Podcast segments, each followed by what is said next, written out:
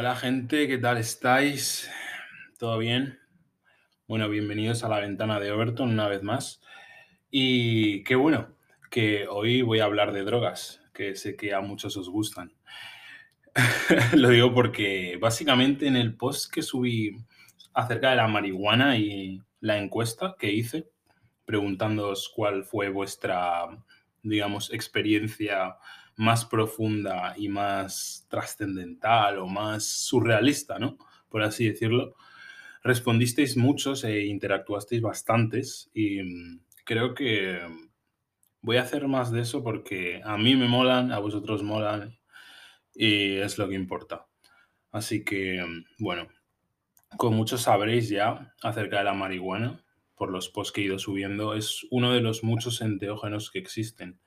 Y claro, como enteógeno, eh, es un conector con la conciencia universal, eh, por decirlo de alguna manera, digamos que es una sustancia que permite conectar con lo más profundo de ti, permite, digamos, interiorizar y en muchos casos llegar a estados en los cuales de normal no llegamos, ¿no? Al final es un alterador de conciencia y amplía en muchas facetas nuestra percepción.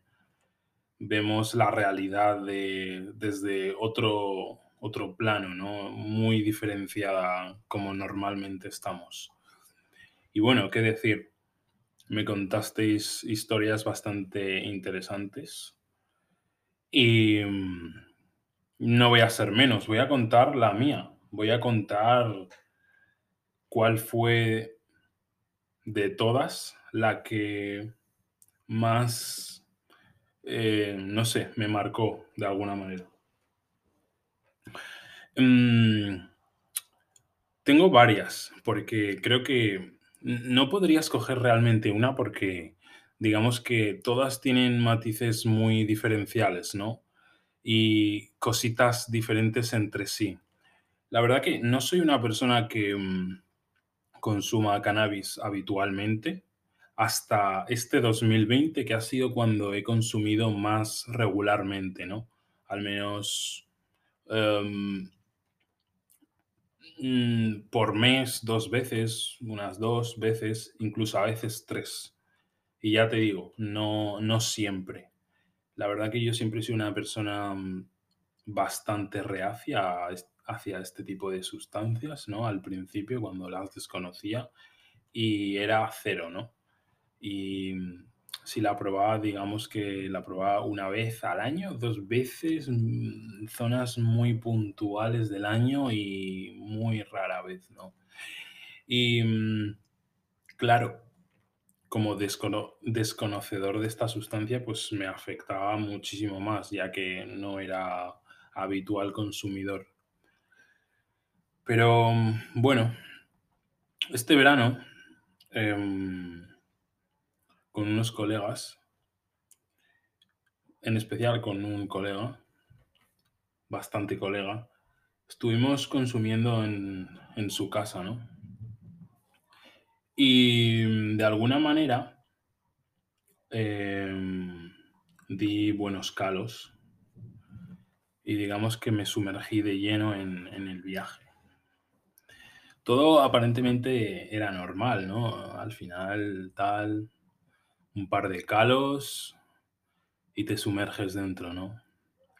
Pero mm, a medida que fue pasando la noche, empecé a sentirme como más ligero, en un estado de flow bastante guay. Y me quedé sopa, me quedé dormido. A lo que mm, empiezo a experimentar una sensación de, ya no saber si estoy durmiendo o estoy despierto y sueño como que entro en una sala blanca. En una sala blanca donde había un hombre vestido de blanco, eh, con barba blanca, el pelo blanco, o sea, impecable, ¿no? Y él, digamos, él estaba sujetando como un cubo un cubo gigante. Imaginaos un cubo de Rubik, pero con, en vez de, digamos, en una cara ver nueve cuadrados, pues había un millón de cuadrados, había muchísimos. El cubo era enorme, digamos que era más grande que, que él, ¿no? Era el doble por lo menos. Y él se encargaba como de girarlo. Era como una ruleta en forma de cubo tridimensional, súper rara. Y como que yo aparecí dentro de ese cubo. Me acuerdo de asomar la cabeza, digamos como si fuera que estos cuadrados que componían el cubo fueran como ventanas y yo entré en, esa ventana asomando la cabeza, viendo la sala blanca y viendo a ese hombre y como que me dijo una frase tipo, eh, bienvenido, la realidad no es como crees, ¿eh? Y cogió el cubo y le dio con todas sus fuerzas, pa, y como la ruleta, la ruleta de la suerte, pues tal cual, cogió el cubo, lo lanzó con fuerza y empezó a girar el cubo a muerte y yo como que salí de ahí, ¿no? Salí de, ese sueño eh, súper rápido y disparado y como que me desperté. Y al despertarme, mm, eh, vi a mi colega que estaba muy mal en la cama, ¿sabes? Eh, la verdad que no estaba en un estado muy aceptable y, mm, y me vino a la cabeza hacer algo, hacer algo loco. Claro, ahora pensándolo fríamente, digo, ¿se me fue la olla? ¿O lo, lo pensé premeditadamente? Claro, en el momento yo era consciente perfectamente de lo que estaba haciendo, ¿no? Ahora lo pienso y digo, sigo pensando que soy consciente, pero no, tra- no, no entiendo al 100% cuál era, digamos, la intención profunda. Pero claro, a medida que lo voy a ir contando, va a ir teniendo sentido. O espero que lo tenga. Eh, me asomo por la ventana, le empiezo a decir a mi colega que tiene que ventilar la habitación porque ya hacía un calor inmenso ahí dentro que era insoportable. Yo ya me estaba agobiando, ya tenía una, una vibra del palo de no debo estar aquí o no debo estar con él, en- e- al menos en ese instante, porque era como lo veía demacrado, tirado en el sofá, tirado en su cama y todo el ambiente con el humo, con tal, y empiezo a subir la persiana y a abrir la ventana para que se airee un poco y que, que, bueno, le dé, le dé el aire.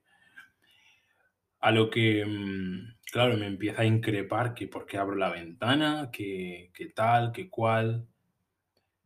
Y mm, bueno, en una mini discusión, pues yo salgo del, del cuarto y previamente, cuando yo había abierto la ventana, me había fijado en una ventana. del mismo edificio, que estaba encendida. Y algo de mí me dijo, tienes que ir a tocar a, a esa, a esa ventana. Y salí de casa de mi colega y empecé a tocar el timbre de, de un vecino suyo, de un vecino suyo que vivía enfrente. No sé si era la misma ventana que yo había visto por, por la ventana suya, y yo creo que no, porque no coincidían las localizaciones. Creo que era un piso más arriba. Pero el caso, empecé a tocar el timbre de, de, del vecino de mi colega, ¿sabes? Y creo que, ahora que lo recuerdo bien, fue para, para demostrarle que no pasaba nada, que no había nadie ahí dentro, ¿sabes? Que eran paranoias suyas, en el sentido de, eh, empezó todo como una coña, voy a tocar este timbre, pero acabó, acabó mal, porque mi colega se empezó a rayar y completamente normal, porque igual eran las 3 4 de la madrugada y yo tocando el timbre de la puerta de enfrente a todo trapo, sin parar, sin frenos, Y era como... "Ah, ah, ah", y yo ahí tocando el timbre incesantemente y mi colega en plan, pero tío, ¿qué cojones estás haciendo? ¿Sabes? Y yo en modo, tío, tranquilo, que no va a pasar nada. ¿Ves cómo estoy tocando el timbre y nadie abre? No sé, no sé qué, qué es lo que quería demostrarle exactamente. Supongo que nada pasaba porque yo estaba completamente seguro de que nadie iba a abrir la puerta. Y en efecto, nadie abrió la puerta. Pero lo raro, después de haber tenido un encontronazo, porque nos rayamos ambos, obviamente yo tratando de demostrar que no iba a pasar nada y él diciendo que pare, que son las 4 de la mañana, completamente comprensible porque obviamente no te puedes poner a tocar el timbre a las 4 de la mañana porque digamos que de alguna manera puedes molestar a, a los vecinos, que al final no moleste a nadie, ¿no? Pero una cosa no quita la otra. Y claro, mi colega se rayó tal conmigo, completamente comprensible, vuelvo a repetir, y claro, tiró todas mis cosas, mis llaves, mi gorra, mis zapatillas, no sé qué, como que me echó ya de su casa y dice, paso de ti, no sé qué, después de un forcejeo ahí. O sea, súper rayante porque yo con mi colega jamás he tenido forcejeos de ese tipo, ¿no? Ninguna historia así. Y a lo que me echa tal, yo sigo con el... "Mm". Pero claro, lo alucinante es lo que voy a decir ahora. Ese timbre me va a poner muy místico y probablemente lo que diga suene a, a chifladura total, ¿no? Pero cuando yo tocaba ese timbre, eh, tenía como una, una frecuencia, una vibración muy característica, ¿sabes? Era como, para las personas que meditáis, si es que hay alguna, no sé, yo lo digo por si acaso, cuando haces el om, generas una vibración en tu cuerpo que es como que la, la senza- la sensación que tienes va desde el primer chakra, desde la parte sexual, desde los genitales, como hasta arriba. Y sobre todo cuando haces, cuando generas la vibración de forma muy fuerte, muy intensa, empiezas a notar como un cosquilleo, sobre todo en la garganta, que es de donde se genera la vibración, y va recorriendo todo el cuerpo. Probadlo cuando meditéis. Y cuando yo toqué ese timbre, o sea, era un timbre pues común, supongo, pero esa vibración, o sea, yo la sentía de los pies a la coronilla, o sea, era un... mm, Yo tocando el timbre, yo diciendo, ¿qué coño estoy haciendo? ¿Sabes? En mi cabeza pensando súper racionalmente la parte racional. ¿Qué cojones estás haciendo? Se te está yendo la olla, estás tocando el timbre a las 4 de la mañana sin parar, sin dejar pausa, o sea, va a salir alguien y te va a dar un guantazo de la hostia. Pero yo en el fondo sabía que nada iba a pasar y seguí tocando el timbre y nadie vino a decirme nada.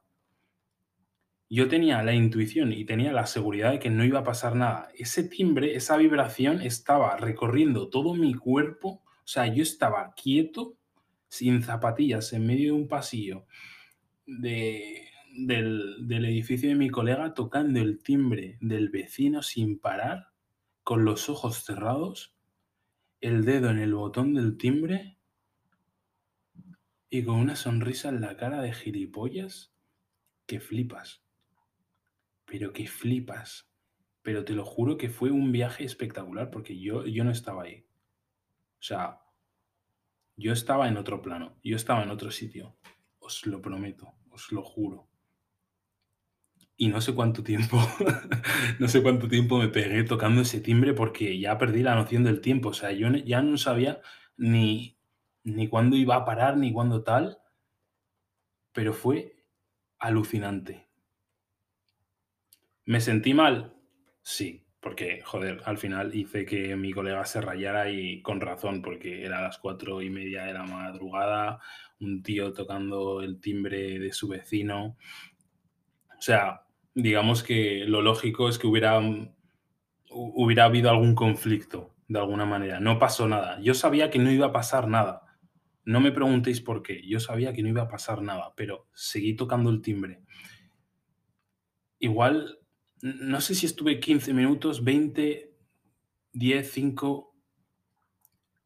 No sé, para mí fueron muy largos. Igual fue muy poco. Os lo digo, perdí la noción del tiempo.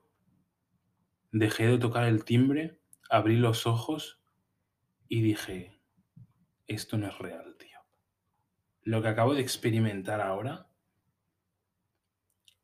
o sea, es lo más loco que he experimentado. Una locura. Y bueno, al día siguiente pues hablé con mi colega y pues le pedí disculpas obviamente por el altercado. Desde una tercera perspectiva, entiendo que se rayase y que pensara, tío, se te fue la olla. Pero yo sabía en el fondo que no se me fue la olla. Uno, quería demostrarle que no iba a pasar nada porque tocara el timbre. Aunque os preguntaréis, ¿pero por qué querías demostrarle eso? No lo sé. Algo de mí sabía o me, dijo que tenía que hacer eso. Y no me arrepiento. A día de hoy no me arrepiento en absoluto de haber experimentado eso. Por muy loco que suene. Porque, os lo juro, fue una conexión con... Era, era vertical, yo estaba flotando, o sea, yo ya no sentía ni mi cuerpo, era como... Era vibración pura, era... mm, recorriendo de pies a cabeza. Yo ya no sabía ni qué era arriba ni qué era abajo, yo no sé. No sé dónde estaba, pero era alucinante. Y bueno, esa es la historia más loca que he tenido con marihuana. La más surrealista. Aquí lo dejo. Demasiada información por hoy. Nos vemos en la próxima. Y próximamente seguramente haré alguna encuesta otra vez sobre enteógenos. Supongo que de marihuana otra vez. Y no sé, igual pregunto si alguno de vosotros ha probado algún hongo alucinógeno, seta, mescalina o cualquier otra sustancia enteógena. O el LSD, que a pesar de ser tratado en laboratorio, la mayoría, eh, es considerado enteógeno. Y digamos que también altera nuestra conciencia de manera que conectas contigo mismo de una manera increíble, te mete unos viajes alucinantes. Me gustaría saber un poquito más sobre todo este tipo de cosas, sobre todo este mundo que a mí me alucina, nunca mejor dicho. Y bueno, nos vemos en la próxima porque esto pinta bastante guay. Chao.